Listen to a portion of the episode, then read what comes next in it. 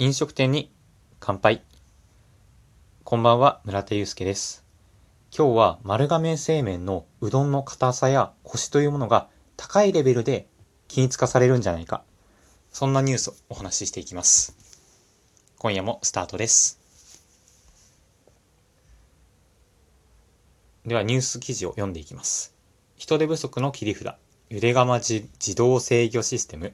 丸亀製麺が全国展開に。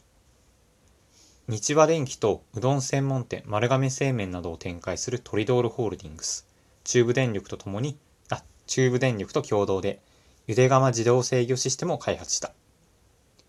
今までお湯を沸かす作業や塩分濃度調整作業など、これまでの従業員の経験に委ねられていた作業をデータ化するシステムです。まあ、そのシステムがうどんの投入量であったり、水の量、火力、加熱時間などを、最適な水準で決定していき、でそのデータに基づいて、店員さんは出社した出社した際にスイッチを入れれば、湯量や火力など、その数値に従って操作、自動運転が始まるというものです。まあ、丸亀製麺の店舗の、店舗に行った方は思い出していただきたいんですけれども、多分あれですよね、店内で、まあ、お湯を張ってうどんっていうのを、なんだろうな、茹でてると思うんですけども、多分そこの部分の話じゃないかなと思いました。やはり冒頭でもお話したように、この制御システムがあることによって、高いレベルでうどんのコシとか硬さっていうのが標準化されるんじゃないかなと思いました。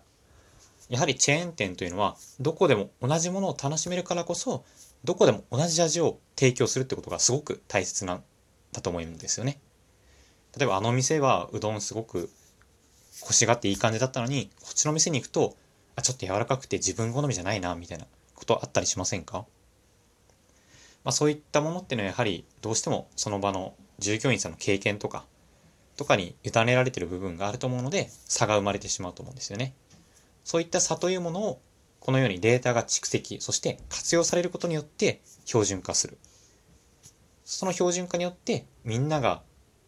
なんだろうな、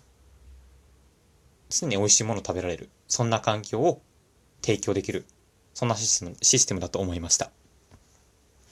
まあ、今後ますますテクノロジーによって均質化する部分とオリジナリティを出す部分の役割分担が進むと思います。ぜひ今度丸亀製麺に行った際は味変わってるかなとかあ